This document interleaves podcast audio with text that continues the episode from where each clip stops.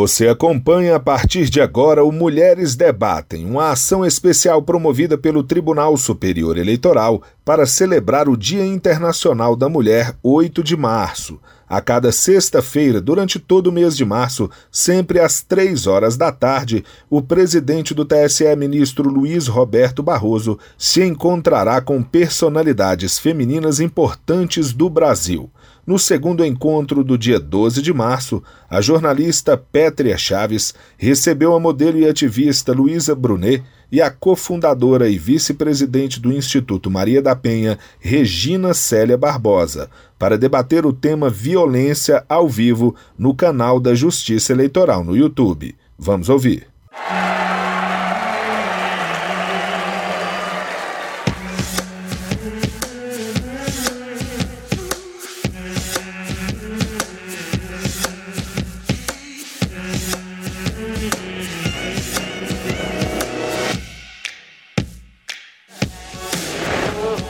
Racismo e violência política de gênero.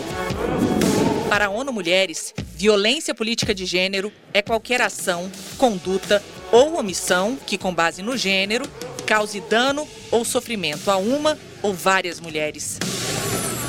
O objetivo é barrar seus direitos políticos. Isso inclui o direito de votar em segredo, de ocupar cargos públicos e ainda fazer campanha à vontade. Esse tipo de violência é ainda mais cruel quando as mulheres negras são o alvo. Carregadas de racismo, as ameaças contra elas cresceram após a eleição de 2020, representando um perigo real à vida das parlamentares negras. A política deve ser plural e diversa, como a sociedade.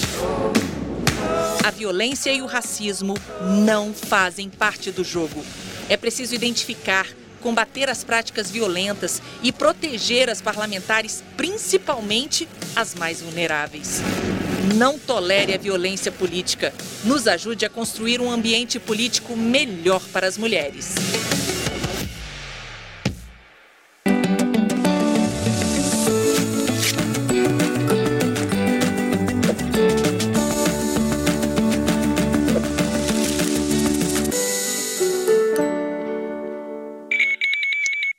Eu sou a Daíris Aguiar Lima, secretária de Administração do Tribunal Superior Eleitoral e integrante da Comissão Gestora de Política de Gênero do, do Tribunal, TSE Mulheres. Daremos início, a seguir, a mais um dia de debates da ação especial Mulheres Debatem, promovida em homenagem ao Dia Internacional da Mulher, comemorado no dia 8 de março. Neste mês da mulher, o TSE seguirá realizando nas sextas-feiras de março, sempre às 15 horas, uma série de conferências nas quais personalidades femininas de destaque no Brasil se encontram para debater temas ligados à igualdade, violência, liderança e gênero. Sempre com a abertura do presidente do TSE, ministro Luiz Roberto Barroso, e a mediação da jornalista Pétria Chaves. Nesta série de diálogos, organizada pela Comissão Gestora de Política de Gênero do TSE, nossos encontros, realizados em formato virtual, são transmitidos pelo canal da Justiça Eleitoral no YouTube. Agradecemos a todas e a todos que nos acompanham e informamos que o chat dessa plataforma estará aberto para envio de perguntas às conferencistas. Tenho a honra neste momento de passar a palavra à Sua Excelência, o senhor presidente do TSE, ministro Luiz Roberto Barroso, para palavras de abertura dos debates. Muito obrigado, a senhora Adaíris Lima, que é secretária de administração do Tribunal é, Superior é, Eleitoral. Eu tenho muito prazer, muita honra de saudar as mulheres aqui presentes, a jornalista Pétria Chaves, que tem sido nossa parceira, dando o seu rosto e a sua capacidade à nossa série Mulheres Debatem. Tenho o prazer de saudar a professora Regina Célia Almeida Silva, Barbosa, que é vice-presidente do Instituto Maria da Penha, que é um instituto que procura fortalecer a luta contra a violência da mulher, e a modelo, atriz e hoje ativista importante do movimento social feminista, Luísa Brunet. Também um prazer e uma alegria tê-las todas aqui. Nós temos procurado no Tribunal Superior Eleitoral participar dessa luta com muitas vitórias, mas ainda inacabada pela ascensão da mulher, pelo respeito às mulheres e por uma sociedade em que prevaleça a igualdade de gênero. Eu gosto de lembrar, um pouco por temperamento, gosto na vida de celebrar as vitórias. A gente deve ser realista nos diagnósticos para ter a ousadia de tomar as decisões corretas, mas de vez em quando a gente precisa parar e também comemorar as conquistas que já pôde obter. E, portanto, eu gosto de registrar que, nas últimas décadas, as mulheres, e no Brasil inclusive, conquistaram direitos importantes. Em 1932, o direito de votar. Em 1962, com atraso, mas não tarde demais, as mulheres casadas adquirem capacidade plena e deixam de ser dependentes dos maridos. Ao longo dos anos 60 e 70, com o advento da pílula anticoncepcional e a evolução dos costumes, as mulheres conquistam liberdade sexual. Em 1988, a Constituição brasileira assegura direitos à mulher não casada e, mais que tudo, assegura a igualdade das mulheres no casamento. Os homens deixam de ser o chefe ou os chefes das sociedades conjugais, como era até então. E desde 1988, uma luta contínua contra a violência sexual e contra a violência doméstica, uma luta aqui muito bem representada pela vice-presidente do Instituto Maria da Penha e com a experiência e o depoimento pessoal da modelo e atriz Luísa Brunet. E nós aqui do Tribunal Superior Eleitoral temos uma campanha que fizemos o ano passado com a atriz Camila Pitanga e que vamos continuar esse ano pela atração de mulheres para a política. Nós temos apenas, Luísa, professora Regina, Adaíris, Petri, apenas 15% de mulheres no Congresso Nacional, quando as mulheres são um pouco mais de 50% da população brasileira, em torno de 52%. Nós fazemos essa campanha e queremos mais mulheres na política por duas razões principais. A primeira, por uma questão de justiça de gênero. Se as mulheres são metade da sociedade, nós precisamos atraí-las para a vida pública, para dar representatividade à vida pública, que é a mesma posição que temos em relação à população negra. Nós precisamos criar espaços públicos representativos. E uma segunda razão pela qual nós fazemos a campanha por mais mulheres na política é por um interesse geral, por um interesse público, é que as mulheres agregam qualidades e valores diferentes à vida pública e nós achamos que a vida pública deve ser uma soma tão igualitária quanto possível de homens e mulheres. E eu gosto de lembrar que durante a pandemia, alguns dos países que tiveram maior sucesso no seu enfrentamento eram liderados por mulheres, como era o caso da Alemanha, da Nova Zelândia e da Dinamarca. Talvez não seja coincidência, é possível que isso tenha algum significado que não deva passar despercebido. Eu vou participar do debate sem ficar na frente da Câmara, volto no final para não ser um intruso nesse programa em que o domínio é completamente das mulheres. Agradeço uma vez mais de coração a professora Regina, a Luísa Brunet e a Pétria, que graciosamente empresta o seu talento, a sua graça para o nosso programa e para a nossa campanha. Devolvo então a palavra à nossa secretária de administração, a Daíris Lima, para darmos continuidade à programação. Eu vou ficar sem imagem, mas muito atento. Ministro, em nome da Comissão Gestora de Política de Gênero do TSE, agradeço as palavras de Sua Excelência e eu gostaria de aproveitar este momento para compartilhar com vocês uma frase da importante ativista, poetisa e escritora Maya Angelou. Toda vez que uma mulher se defende, sem nem perceber que isso é possível, sem qualquer pretensão, ela defende todas as mulheres. A seguir, dando início às discussões de hoje com o tema violência, tenho a honra de passar a palavra à mediadora das, das discussões do Mulheres Debatem, Jornalista e apresentadora Pétria Chaves. Obrigada. Obrigada, Daíris. A honra é toda minha de estar aqui mais uma sexta-feira, nesse encontro especial promovido pelo TSE, pela Comissão TSE Mulheres. E a nossa pergunta de hoje, como da última sexta-feira e das próximas sexta-feiras aqui, é como ser mulher e transformar o tabuleiro masculino desse palco das nossas vidas num tabuleiro compartilhado, um tabuleiro masculino e feminino para um jogo em que todos possam jogar e mais, em que todos possam ganhar. Para essa virada, nós precisamos tocar num dos pontos mais delicados da nossa cultura e da nossa educação, porque eu subjugo um grupo quando eu uso de táticas como a violência, a agressão, a ameaça física, psicológica e moral. E é isso que acontece hoje nesse tabuleiro masculino para subjugar certas pessoas, principalmente as mulheres.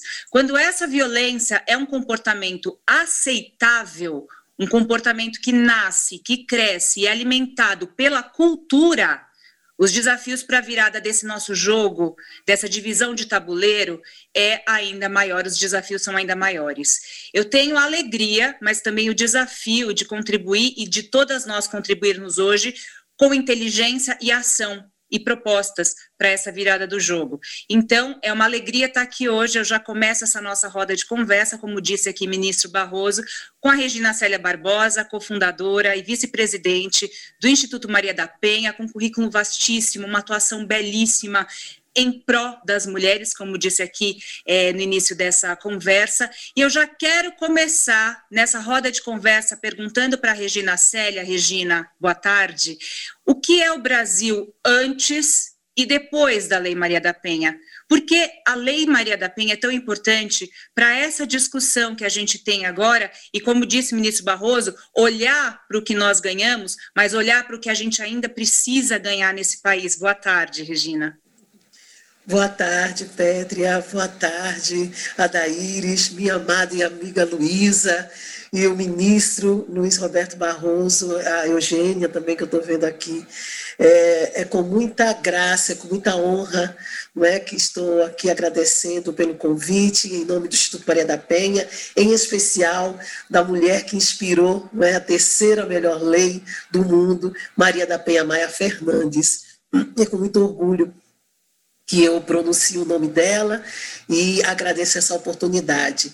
São dois, não são só dois momentos, tá, Pédria? São vários momentos, mas vamos para a forma bem objetiva.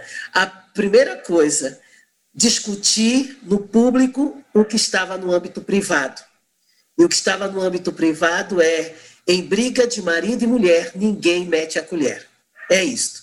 E ao colocar a questão da briga de marido e mulher e ninguém mete a colher, em que de forma secular no nosso na nossa realidade nós observamos que os adágios populares, as cantigas, não é, que exaltavam a questão em legítima defesa da honra, muitas vezes essas foram adágios e cantigas que penetraram a mente não é, da nossa cultura e que, infelizmente, consolidou não é, cristalizou a ideia não é, da, da tal da cultura machista. Não é? Então, o que, quando entra a Lei Maria da Penha, é uma proposta não é, que não tem volta, não é? é um caminho que não tem volta de romper não é? De quebrar todas as muralhas não é? de resistência à questão da igualdade, né? a questão da igualdade de gênero, e também com relação ao reconhecimento do valor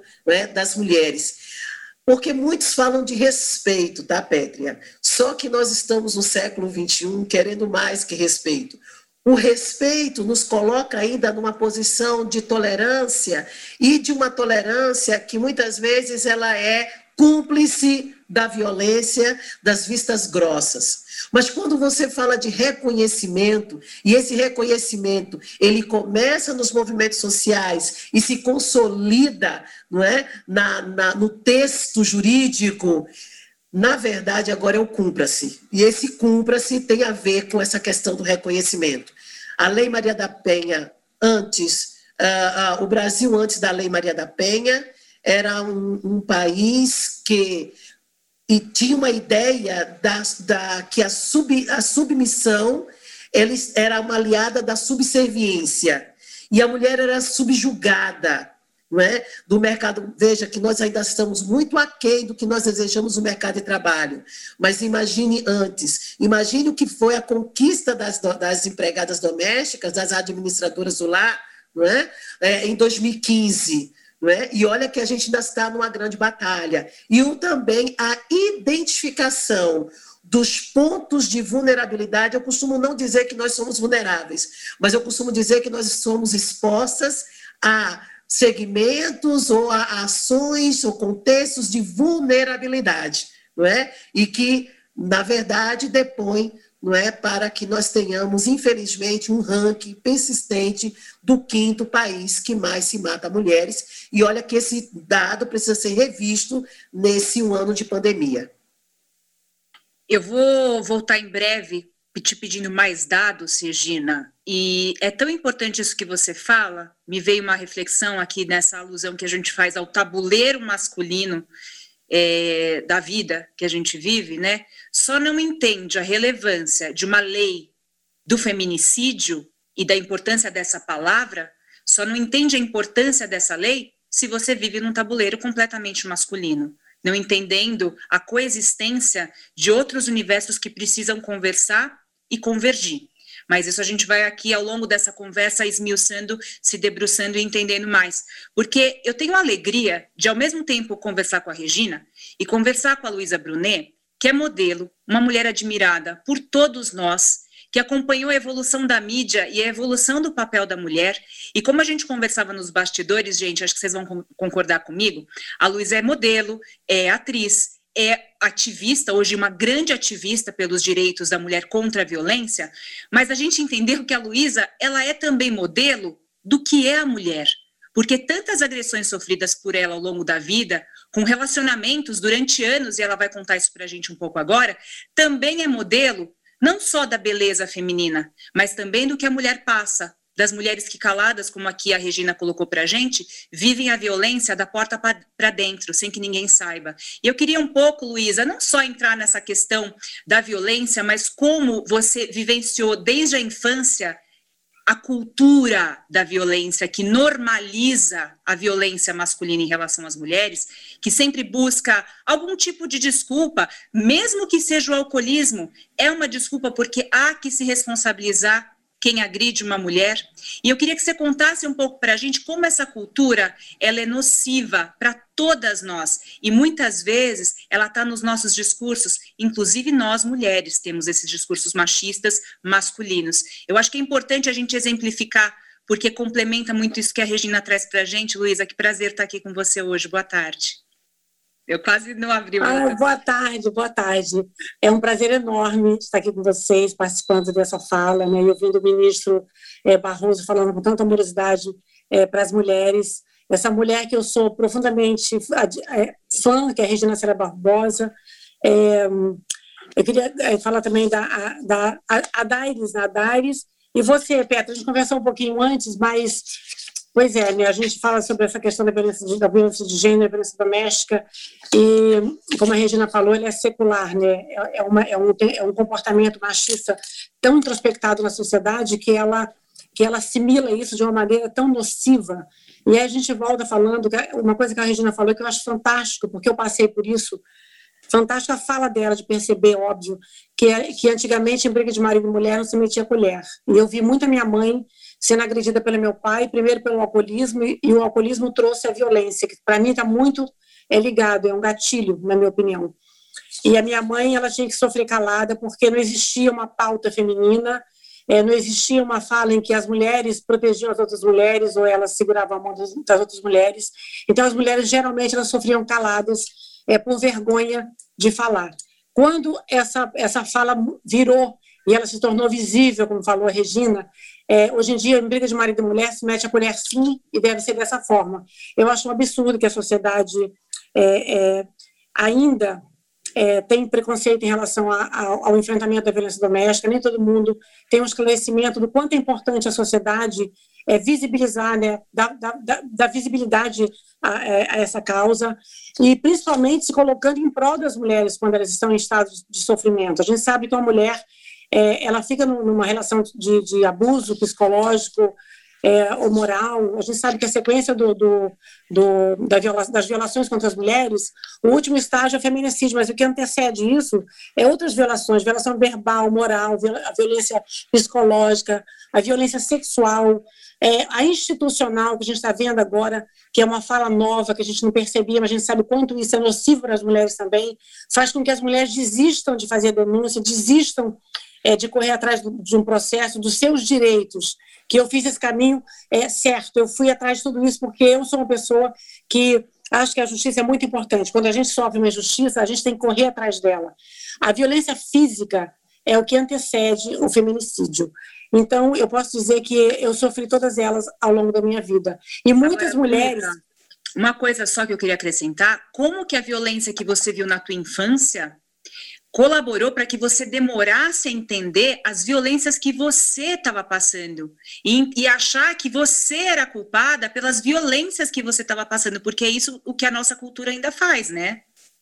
Exatamente, ela naturaliza, né? Você acha que é normal é, você ser assediada no trabalho, por exemplo. Eu sofri um abuso sexual dentro de uma casa entre 12 e 13 anos de idade, uma violência sexual de um vizinho que era frequentador da casa e que eu abri a casa a porta da casa que eu confiava nele e fui assediada por esse homem, foi abusada sexualmente.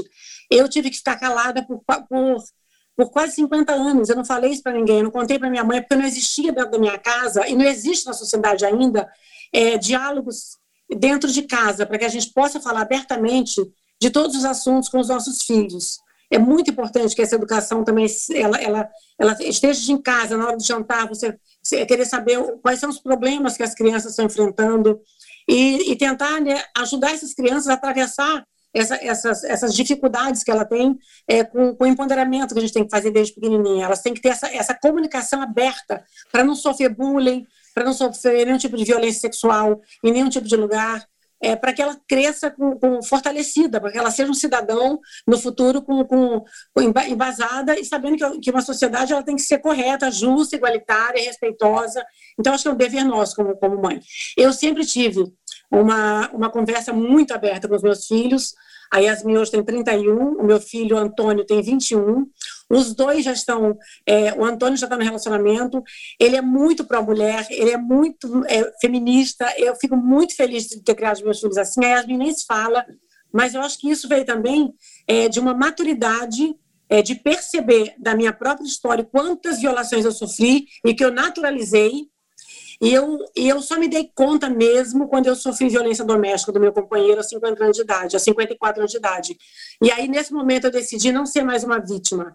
Eu decidi é, contar para a sociedade e essa modelo de mulher, essa, esse modelo é, é de mulher que, que o Brasil conhecia, é, que era uma mulher é, símbolo sexual, desejada, mas que estava super limpinha, é, na, na, história dela ainda, ela, ela, sofreu essa agressão e ela decide, então, romper com, com, tudo isso.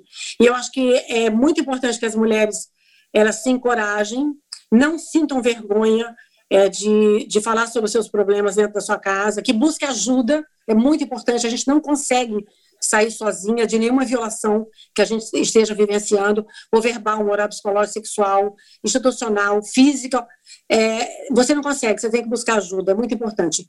Eu digo sempre assim, que quem tem que ter vergonha é o agressor, são os homens agressores. E a Regina falou que ela tem um grupo né, de reflexão, o marido dela tem um grupo que cuida desses homens para que eles possam ser. É, é, eu falo que é sempre meio alcoólicos anônimos, porque eles são. Eles participam de rodas de conversa para tentar é, desmistificar essa, estrutura que eles vivem, né, secular, é, de poder sobre a mulher. E, e, eles conseguem, alguns conseguem, e se tornam ativistas, e é muito lindo ver isso. Eu já vi homens que eram agressores que viraram homens para a mulher total, que eles falam é, pedindo desculpas por esse comportamento que ele tinha, e que bom que ele teve a oportunidade é, de ser é, reconstruído é, por, por pautas femininas. Desculpa, eu estava dando aula. A gente está aqui fazendo uma, uma reflexão sobre o, o grande conceito da alteridade, E isso é muito feminino, e é isso que a gente traz para a nossa pauta, é, falando de violência. Por isso que a gente acredita em depoimentos de pessoas que, em algum momento da vida, conseguem entender tamanha violência. Afinal de contas, a gente está aqui para aprender, a gente acredita nisso. Eu queria jogar a bola para a Regina, diante do que a Luísa comentou aqui com a gente, Regina, porque queria que você explicasse para tantas mulheres e homens que estão aqui acompanhando essa nossa live hoje aqui, realmente muito, muitas pessoas estão falando aqui, estão super emocionadas com a fala de vocês duas. Eu queria que você explicasse um pouco para que todos nós aqui que estamos nessa live, assistindo com atenção e bebendo desse conhecimento, tentando furar essa película da violência que é cultural, o que é a violência psicológica que a Luísa se refere e que é o início de tudo. Ela se dá em nível do comportamento, ela se dá muitas vezes até no ambiente de trabalho, com homens assediando e você não entende muito bem se aquilo é aquilo é permitido ou se você é profissional e aquilo causa uma confusão por quê? Estamos num tabuleiro masculino, a gente não entende muitas vezes as regras. E essas regras as mulheres não querem jogar. E a gente precisa então dar nomes. E eu queria que você nos ajudasse, Regina, a nomear o que é essa questão da violência psicológica, emocional, que vai dar continuidade a outras violências muito mais graves. Perfeitamente, Pétria. E isso está dentro do contexto do, do antes da Maria da Penha. Interessante que antes da Lei Maria da Penha, nós não tínhamos de forma objetiva, não é, instrumental, é, conceitual, a, a diferença, os cinco tipos de violência contra a mulher. Também aqui no Brasil não era discutida a questão de ciclo da violência. Também não havia uma discussão sobre relacionamento abusivo são introduções desse novo mundo da lei. Não, e eu quero dizer que não foi a Lei Maria da Penha que trouxe isso, não.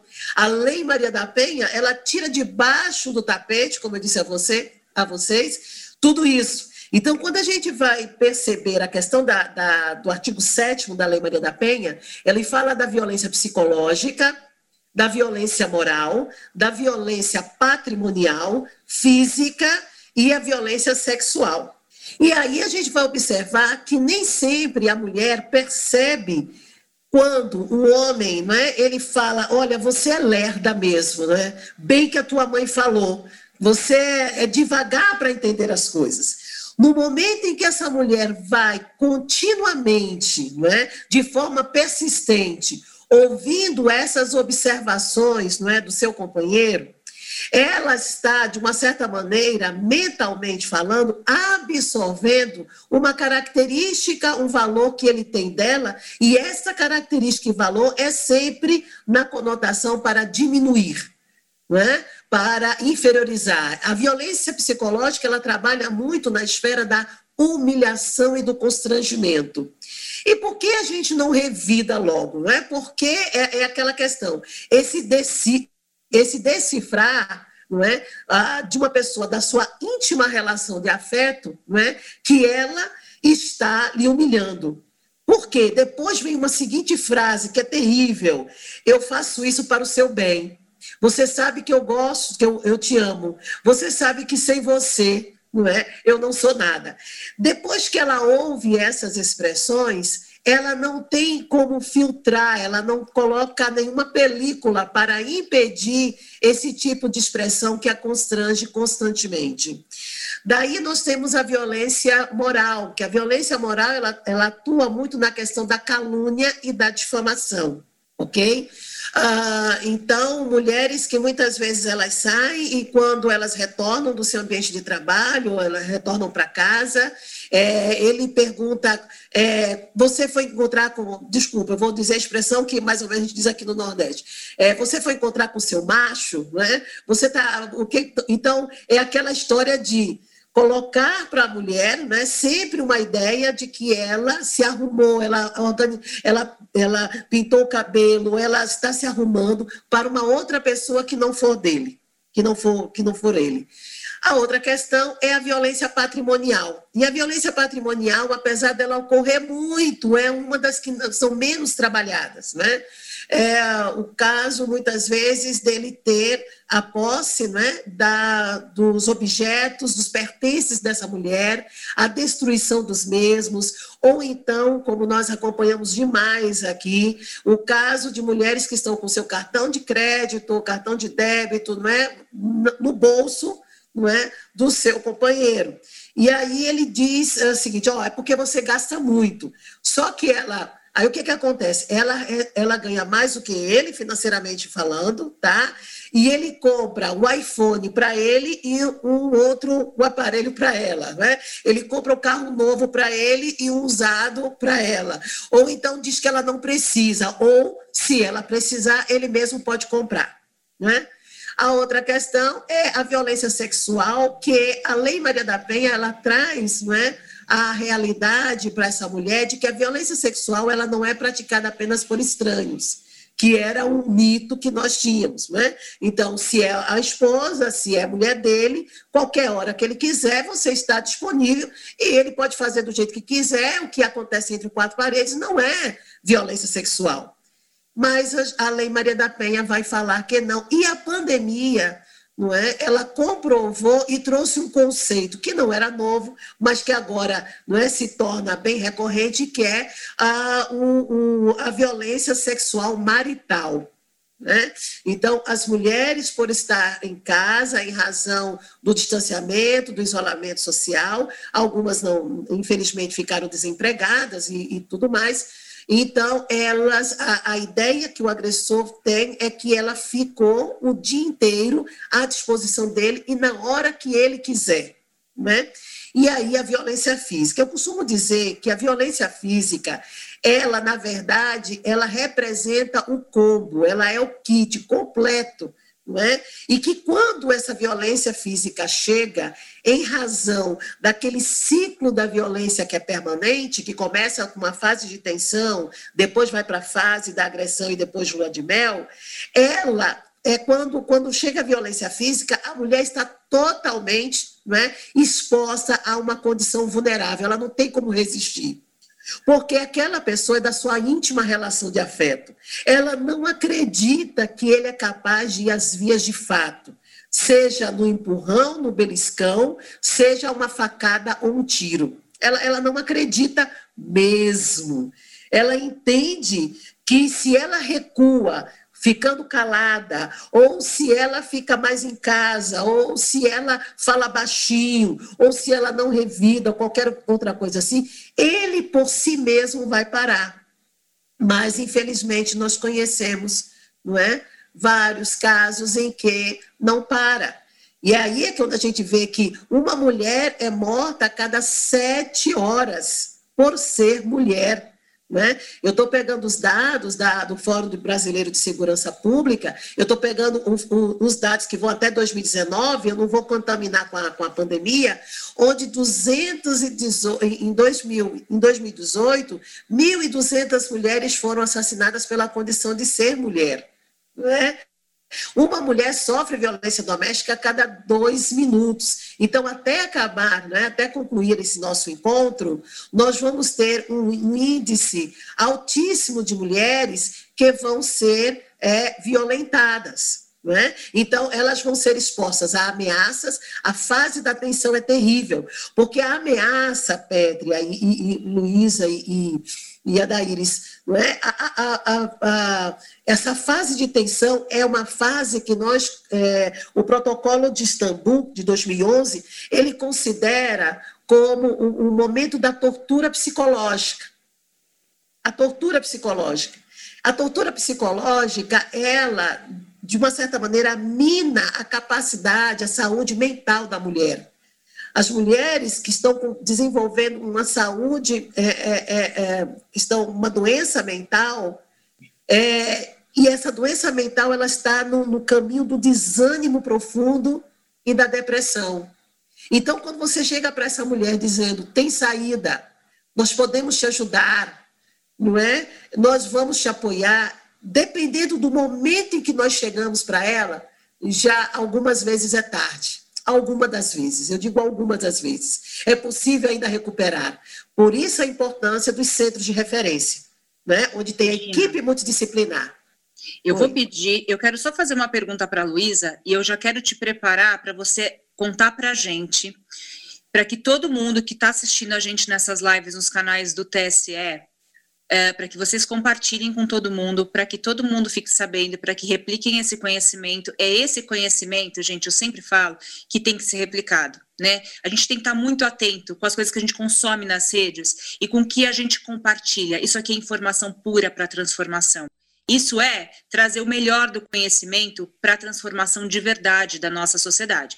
Então, eu vou deixar aqui na manga para a Regina, em instantes, contar para a gente sobre centros de referência pelo, pelo Brasil, para que vocês possam também saber como fazer. Mas eu acho importante é, perguntar para a Luísa na identificação desses homens, que é o que a, a Regina estava falando, né? Quando você está vivendo uma, uma situação, aí vai minando a tua, a tua força vital, Quantas e quantas mulheres começam a cair em depressão e em doenças emocionais e mentais por causa já de um ambiente tóxico do relacionamento, em que ela não sabe, ela não consegue encontrar saída.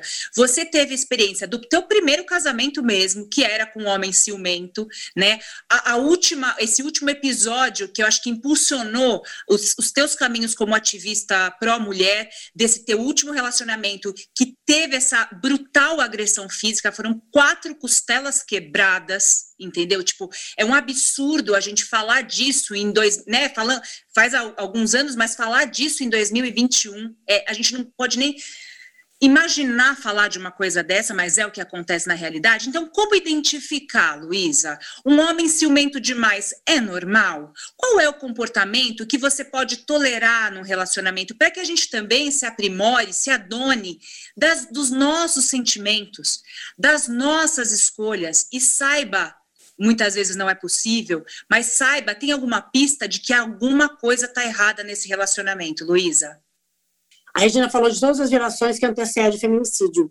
E, e, eu acho que é muito importante as mulheres anotarem no caderninho quais são elas. E ela começar a prestar atenção se de fato ela está sofrendo, ela vai surpreender que ela vai sofrer, ela com certeza vai estar sofrendo com mais de três, sabe? Eu sofri é, é, nesse relacionamento último, onde eu fui agredida brutalmente, verbal, moral, evidentemente, porque é, moral, principalmente depois que eu fiz a denúncia, eu fui desqualificada é, na imprensa pelo meu ex-agressor, tentando colocar a minha, a minha verdade como se fosse um golpe, um golpe financeiro. Então foi assim muito constrangedor é, passar pela violência moral, psicológica. Evidentemente que eu sofri com ele também. As violências é, institucional, que é o processo, né, o processo sendo revisto é, para botar em prova o que eu estava falando, a violência física que eu, que, é, que eu assumi, que eu assumi, que apanhei sem vergonha nenhuma. Então eu acho assim, toda mulher tem que prestar atenção que tipo de relacionamento que ela está vivendo. Um relacionamento tem que estar tá saudável, gostoso, que tenha amor, que tenha porque pode ter uma, uma, uma desavença aqui outra ali que é normal, porque não existe perfeição em nada. Mas a partir do momento que fere a mulher de alguma forma, ela se sente constrangida, ela tem que começar a ficar atenta, porque isso vai num crescente absurdo, e foi exatamente o que aconteceu comigo. E eu, como disse a Regina, existe uma série de fatores que faz com que a gente posterga a, a decisão de acabar, porque tem, envolve amor, envolve, envolve a, a própria relação ruim, ela, ela, passa a ser uma coisa que você é, acostuma, então você não, não percebe que, ela, que, que, é tão grave assim. Eu percebi que era grave quando eu me senti realmente é, golpeada por esse homem é, de forma brutal, e, e quando de fato eu comprovei que eu havia havia estado com, com, com quatro costelas quebradas, com escoriações pelo corpo, a física me impressionou demais. Só que a psicológica, a verbal, a moral, ela já estava me destruindo há muito tempo, já estava destruída. Mas eu ainda segurei, eu segurei isso. Porque eu ficava assim, ah, será que eu dei motivo? Ou será que ele estava nervoso? Ou será que? Ou será que? Não existe será que. Não tem nada que justifique um homem fazer violência contra as suas mulheres. Aliás, eu acho que nenhum tipo de violência contra nenhum ser humano. A gente está vendo hoje em dia, né, com a pandemia, como cresceu é, o nível de agressão contra as mulheres, contra as crianças, contra os idosos, contra os animais. Isso é insustentável, isso não pode. Eu me lembro de um caso que eu fiquei muito emocionada, é, é, com a, a Elaine Caparós, aqui no Rio de Janeiro, sofreu violência de um namorado que ela conheceu na internet. Ela, ela, ela gritou e pediu socorro durante quatro horas. Ela quase morreu, a gente sabe disso, a gente acompanhou isso.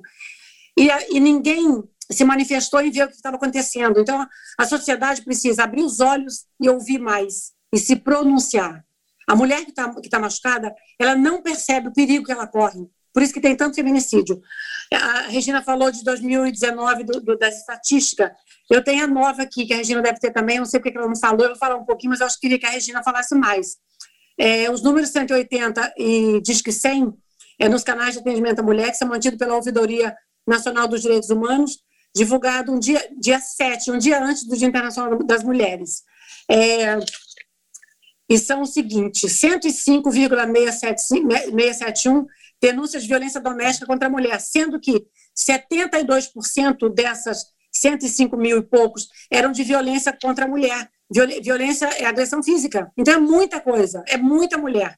E a Regina sabe, você sabe, que muitas mulheres ainda não fazem denúncia. É só uma pequena parte, eu acho que 10% das mulheres que fazem denúncia.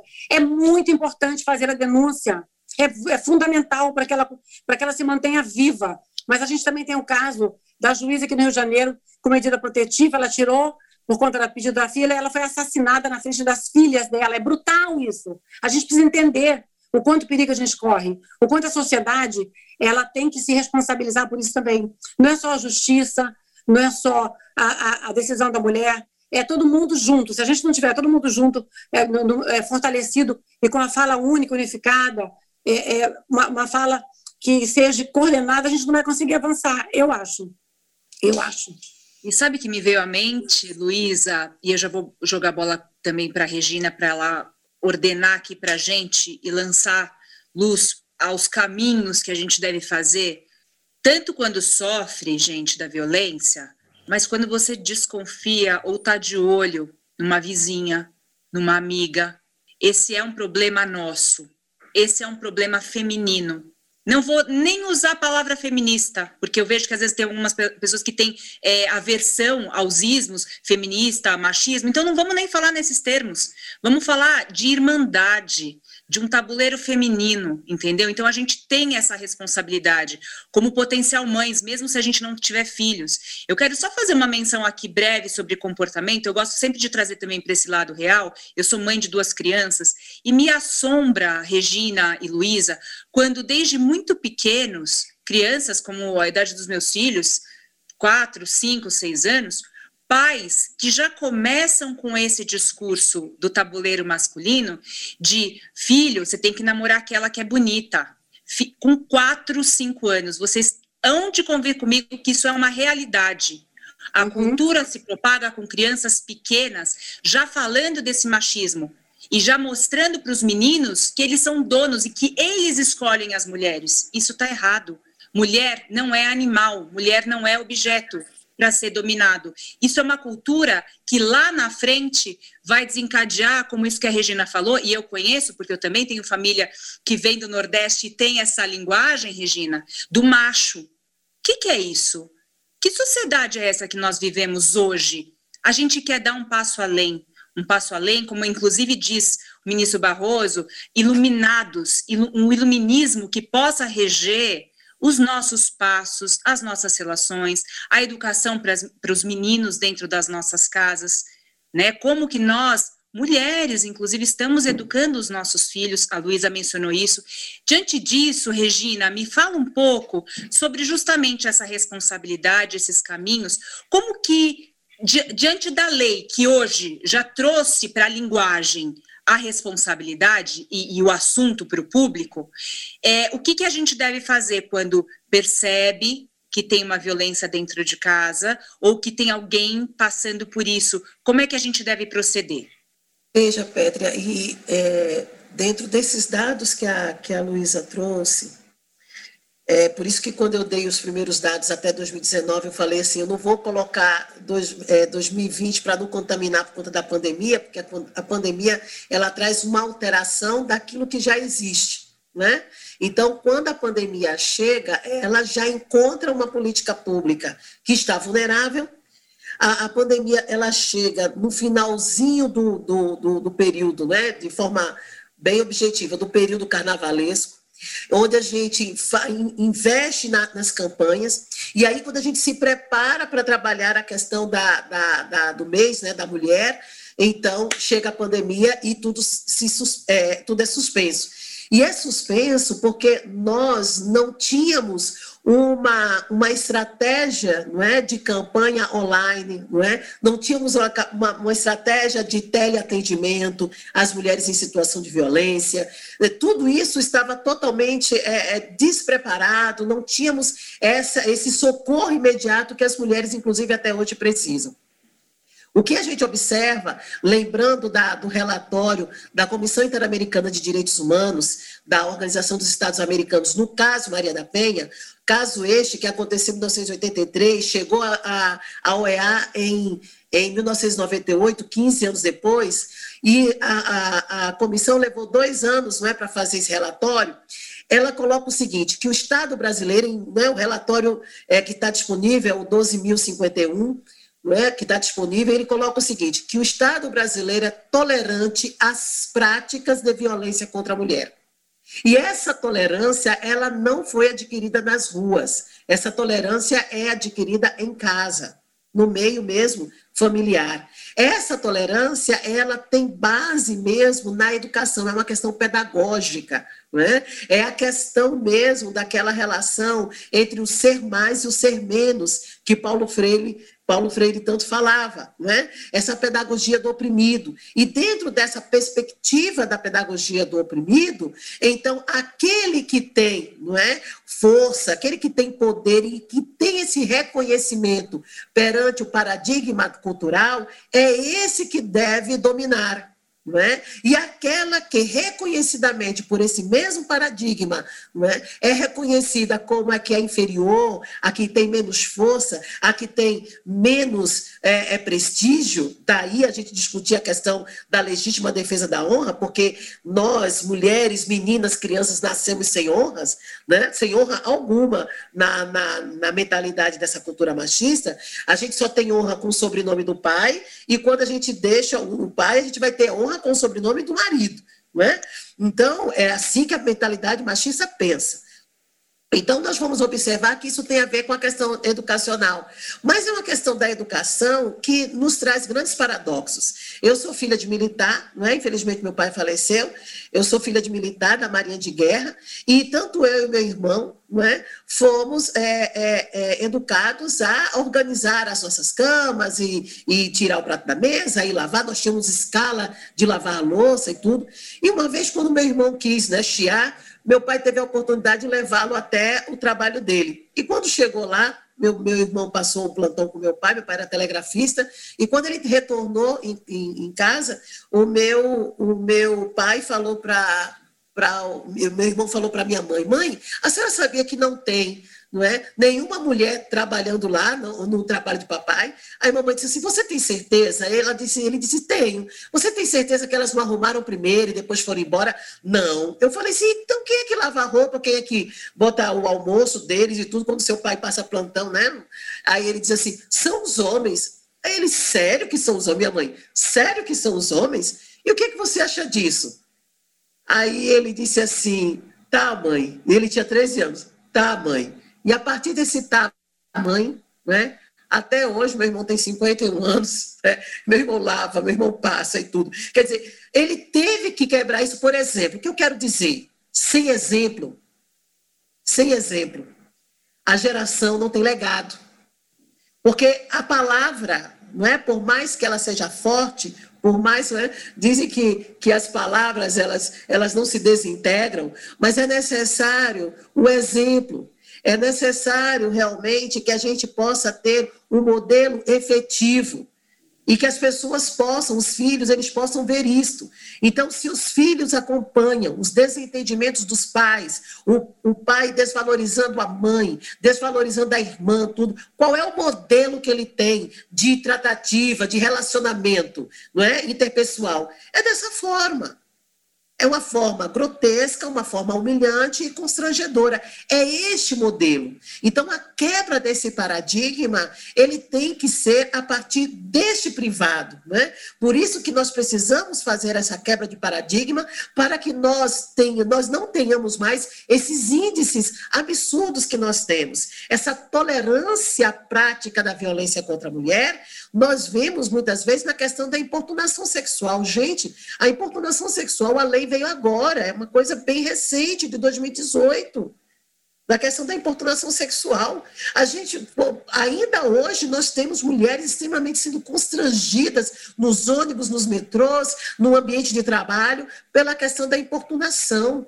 E aí, quando eu faço, muitas vezes eu faço exercício com os meus alunos e eu assim, vamos fazer um levantamento de cases de mulheres que importunaram homens nos metrôs né? nos ônibus, né? abriram a, o flechiclé da calça ou, ou, abriram os botões da camisa e ficaram lá com os... Vamos fazer um levantamento desses cases para que a gente possa analisar por que, que nós temos a Lei Maria da Penha, por que, que nós temos as leis de medidas protetivas, por que, que nós temos a lei da questão da importunação sexual, não é? de quem nós estamos falando, quem é, quem é, qual é essa discussão, entendendo que Qualquer uma dessas leis não protege só as mulheres, porque uma cidade segura, uma sociedade segura para mulheres, tenha plena certeza segura para os homens, onde nós temos ruas iluminadas, muito bem iluminadas, como faz parte da, da, política pública, nós temos coletivos que possam respeitar o número de pessoas que estão não é, dentro ali da, da,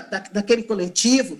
É, é, a, a, Lei Maria da Penha, ela, ela fala né, na, no artigo 8 sobre a qualificação e a formação dos agentes que trabalham no enfrentamento à violência.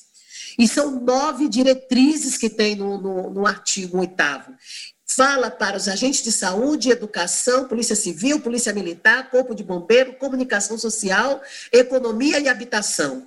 Né? diretamente para esses oito, esses oito segmentos. A Lei Maria da Penha, eu costumo dizer, ela não é uma lei perfeita, mas é uma lei completa. E em 15 anos que ela vai fazer este ano, ela ainda não foi devidamente estudada e analisada. E por isso que no relatório da OEA, eles recomendam, inclusive, o estudo e a história de mulheres nas escolas. É a recomendação 4E. E ainda não foi. A escola ainda é uma brecha, uma fissura que se permite discutir sobre a questão é, da violência contra a mulher e a questão da equidade de gênero. A escola ainda precisa ser um espaço aberto, onde, na relação harmônica entre família e escola, nós possamos ter uma nova geração. Uma geração que é voltada para a humanidade, para a alteridade, para a solidariedade, para a sororidade. Uma aula. Uma aula é uma honra, é, é uma alegria, é uma alegria, porque é muitas vezes da dor que a gente constrói uma nova sociedade.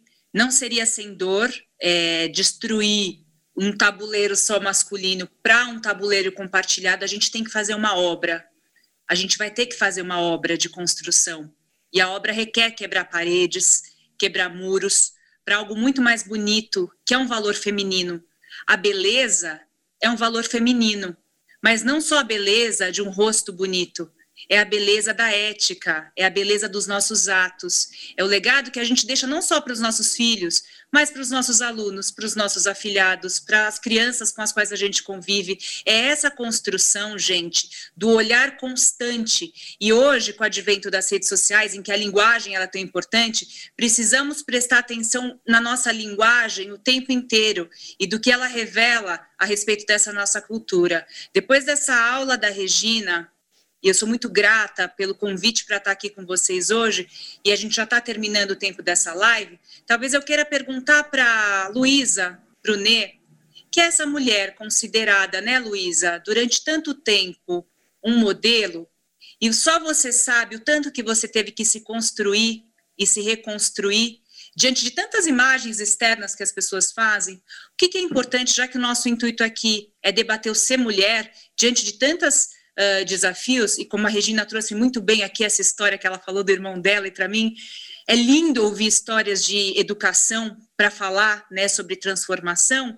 O que, que você acha, como uma mulher que foi tida como modelo é, nos moldes passados, como é que a gente pode ser um modelo de mulher, todas nós, numa sociedade que olhe para a não violência e para algo mais gregário, nesse tabuleiro, né, masculino e feminino. Quem é essa nova mulher que vai combater essa violência horrível que a gente ainda vive no Brasil, Luísa? Essas mulheres é, que estão vindo são mulheres que sofreram violência, foram vítimas da sociedade, vítimas é, da sua própria história. É, elas são vítimas, mas elas não devem se vitimizar a vida inteira, elas têm que dar esse salto e tentar fazer melhor depois de um sofrimento. Eu acredito que todo sofrimento que a gente passa, é algum impacto grande que a gente passa na vida da gente, serve para impulsionar a gente a ser melhor. E isso aconteceu comigo e aconteceu com muitas mulheres já. E é muito importante que a gente conte a nossa história para que outras mulheres se identifiquem dentro de, algum, de alguns fatores que a gente conta dentro da nossa história, para que ela entenda que ela, passa, que ela está passando por isso também, que ela não está sozinha. A violência doméstica é, é a violação mais democrática do mundo, ela não escolhe raça, cor, ideologia, ou seja, nada disso. Então, assim, a gente precisa entender que qualquer mulher está sujeita a sofrer algum tipo de violação. Então, acho que o que, gente, o que, o que eu diria para essas mulheres é isso, é prestar atenção na sua própria história, e deixar um legado. O legado é um legado que ela vai deixar é de uma construção de uma nova história, para que a mulher possa ter mais respeito, para que a mulher possa ocupar mais espaços, inclusive na política. Eu vi que, que, que o, o, ministro Barroso falou que tem só 15% de mulheres é, na, na, no Congresso Nacional, sendo que nós somos mais de 50%. E não, e não é para estar no Congresso para a gente alavancar pautas femininas, é para alavancar pautas da sociedade como um todo, porque a mulher ela é realmente tem uma capacidade extraordinária e ela pode estar ali de igual para igual. Eu acho que é isso que a gente está buscando, isso que a gente quer construir no futuro. Então essas mulheres elas precisam, é, quem já acordou é maravilhoso, são muitas, muitas mulheres que são ativistas, muitas mulheres que são maravilhosas, com falas maravilhosas, mas muitas mulheres ainda resistem resiste a isso porque elas foram machucadas durante muito tempo, né? É, com essas opressões de que ela não tem capacidade, de que mulher não faz isso, mulher não faz aquilo, fica inchada nesse, nesse tipo de, de bloqueio. Então, tem que romper com tudo isso e acreditar na nossa força, na nossa força feminina. Na nossa força feminina, obrigada, Luísa, obrigada, Regina, obrigada ao TSE por esse espaço honrado e potente de discussão. A melhor coisa que acontece quando a gente termina uma live e as pessoas falam já está acabando, poderia passar horas aqui ouvindo, é que realmente a conversa foi boa e eu aviso vocês que é uma conversa contínua. A Regina está nas redes sociais, a Luísa está nas redes sociais. Lembro aqui também mulheres maravilho maravilhosas, como a promotora Valéria Scarance, que está nas redes sociais, a promotora de justiça também, Gabriela Mansur, que está nas redes sociais. Essa é uma conversa que tem um contínuo para a gente, graças ao poder transformador da internet, que pode servir para falar tanta mentira, para trazer tanta desinformação, mas pode servir também para trazer tanta luz, tanta consciência e tanta transformação. Eu quero agradecer imensamente a Regina, a Luísa, também a Dairis Lima, que começou aqui esse nosso discurso, ao ministro Luiz Roberto Barroso, a minha gratidão, e passo a palavra agora para a Eugênia Lacerda, que é integrante da comissão do TSE Mulheres. Um grande abraço para vocês. Obrigada, meu amor. Obrigada, Pétria. Boa tarde a todos e todas. Eu sou Eugênia Lacerda, integrante da Comissão TSE Mulheres. Em nome da qual eu agradeço muito a participação das integrantes dessa conferência, a professora Regina Célia Barbosa, a atriz, modelo e ativista Luísa Brunet e a mediadora Pétria Chaves, que nos trouxeram nessa tarde profundas e valiosas reflexões sobre a violência. Todas nós mulheres merecemos viver em um mundo de paz e harmonia, principalmente em nossos lares. Para isso, precisamos mudar a cultura de violência que naturaliza os abusos. E debates como esse são muito importantes para alcançar esse objetivo. Então, agradeço muito pelo forte debate.